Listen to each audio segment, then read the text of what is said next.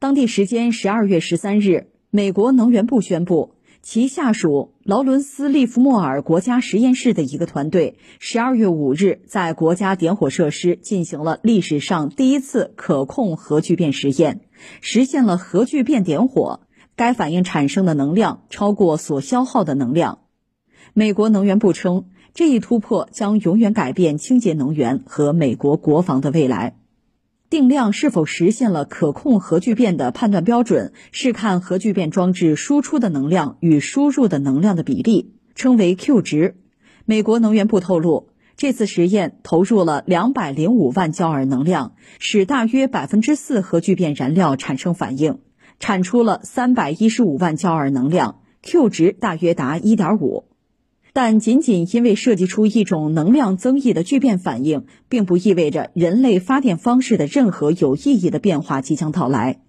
有分析称，美国此次只是在实验室进行的原理验证水平上的成功，而想要真正获得商用价值，其产出输入比还需要提高约一百倍。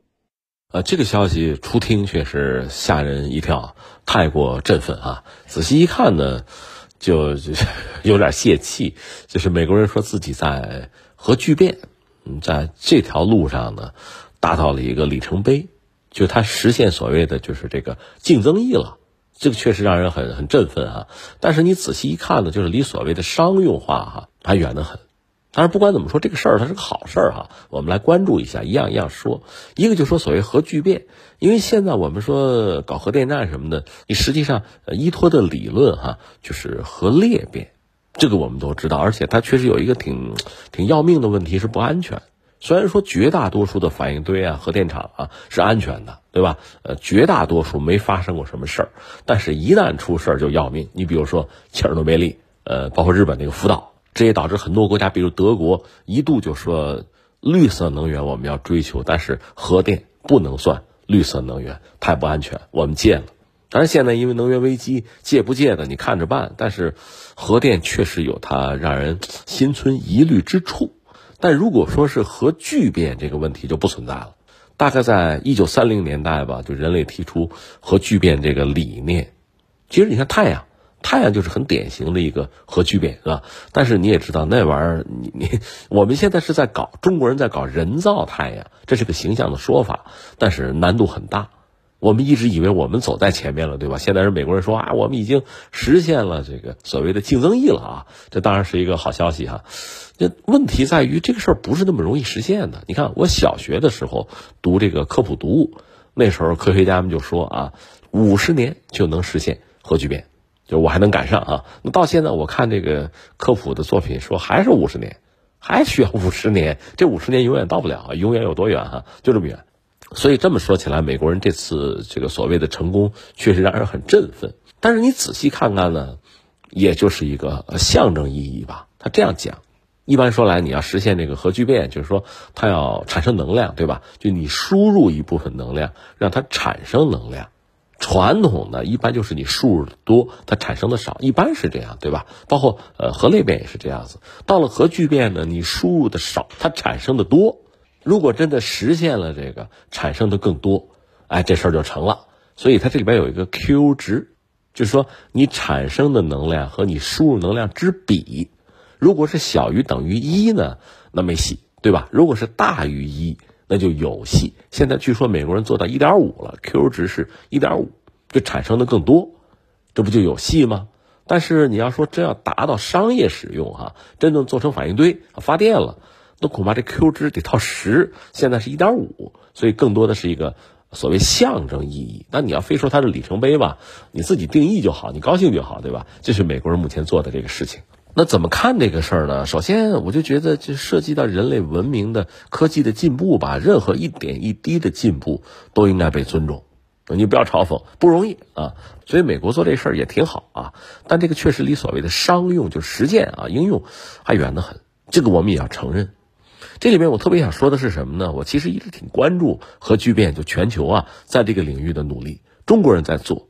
呃，俄罗斯其实也在做，现在估计他没钱顾不上。欧洲人在做，美国人也在做。而且特别值得一提的是，美国人的做法呢和全球其他国家有所不同。就这几年呢，美国人在就是私人投资，就私人资本这个领域哈，投资商用核聚变研究，在这个领域他们是比较活跃的，这个很耐人寻味。明明知道就在这个领域不大可能有特别大的突破，马上就突破，一夜之间哈没有，但是他们的私人投资很活跃。这是美国的一个特点，其实想起来也不奇怪。你比如说，美国的私人航天，你不管是贝索斯还是马斯克什么的，他们也在这个方面搞。就说所谓私人航天和 NASA 和国家队呢，肯定是不一样，追求的目标都不一样。他有一个小目标能达成，呃，对他来讲也是成功，甚至也能够融到资。所以对美国人来说呢，这个所谓私人的涉及到核聚变领域的投资一直就很活跃。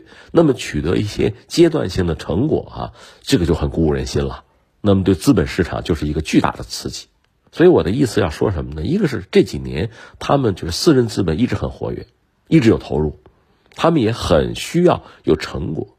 那现在这个成果就就来了，对吧？那么下面这个投资可能会更加被刺激，会更活跃。这是美国的资本市场的特点吧，这是一个我们要说。第二个我们要说，其实一直以来呢，从这个人类科技进步的角度看呢，我们已经有很漫长的一个时期是停滞的。传统的什么工业革命啊、技术革命啊，我们都知道对人类文明的发展起到很大的作用，对人类的经济的发展也起到关键的推动作用。这我们都知道。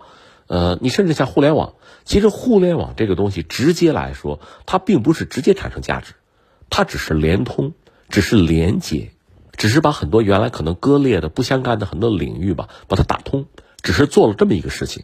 但是即使如此，对人类的科技和经济的进步产生的这个推动作用是巨大的，是不可思议的。但是时至今日，你说还有吗？再来一轮是吧？科技进步。一些新的概念，一些新的技术，再给我推动一把，好像一直没有。就人类科技似乎是停滞了，呃，甚至你就像刘慈欣写的那个小说《三体》，是吧？三体人想征服地球，他先派质子到地球，以接近光速的速度，哈，先抵达地球，锁死地球科技进步的这个脚步。然后三体人的舰队呢，那得几百年才能过来，对吧？质子先来，锁死地球科技进步的可能性。那我们现在的感觉就是，好像人类科技的进步就被锁死了，没有什么突破，没有找到这方面的新概念，这样会带来很多麻烦的后果。这不是明年全球大家认为就是经济上进入一个衰退期，要萧条，所以这个时候我们太需要一些新的概念啊，引领一把这个新的。啊，技术进步的潮流也好啊，资本投入的方向也好啊，就整个经济发展哈，确实需要这样一个发动机，这样一个助推，需要一个新引擎。哎，这时候居然来了一个啊，就是这个核聚变，这其实不是个坏事儿，因为美国人其实一直就这些年，你看哈，各种概念也有。你比如马斯克，马斯克搞了好多东西，脑机接口啊，这不机器人他那个最新的那个机器人你看看他那个发布会，就七十公斤那个。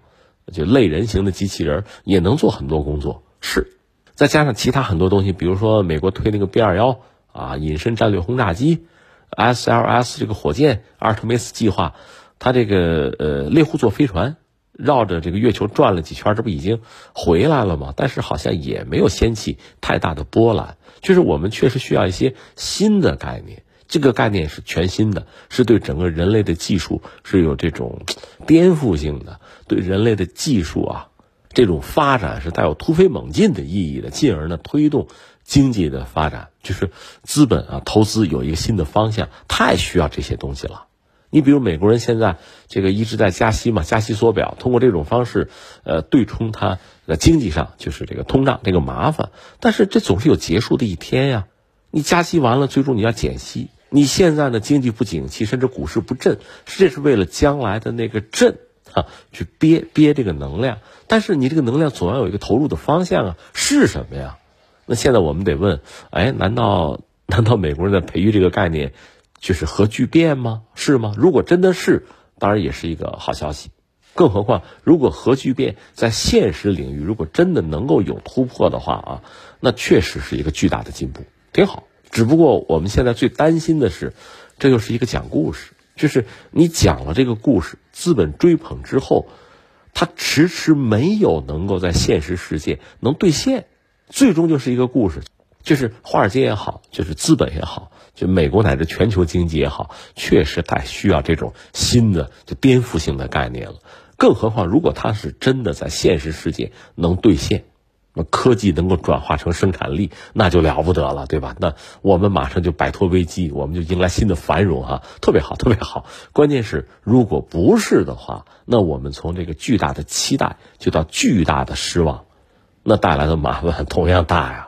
所以现在对所谓核聚变，美国人提出这个所谓里程碑，一方面我就觉得所有的进步哈都值得恭喜啊，值得喝彩。但是，是不是像他说的那么好？如果不是的话，这个副作用，这个后劲儿可以也很大。对这个，我们也要有清晰的认识。但对于我们中国人来说呢，脚踏实地吧。比如航天，我们向来是这样，我觉得这是我们的优势。就是我也不跟你争，我也没有必要和你去抢谁是什么第一，没必要。你爱怎么着怎么着，我按我既定的步伐往前走，我步步为营，我稳扎稳打，这样保证我不至于啊从吹牛吹的那个神坛上跌落。保证我不至于马失前蹄，但这样呢，实际上我动作可能会慢一点，因为稳嘛会慢一点，可能也未必时刻受资本的追捧，可能是这个样子。但是我拿到的利益是真实的利益，这是我。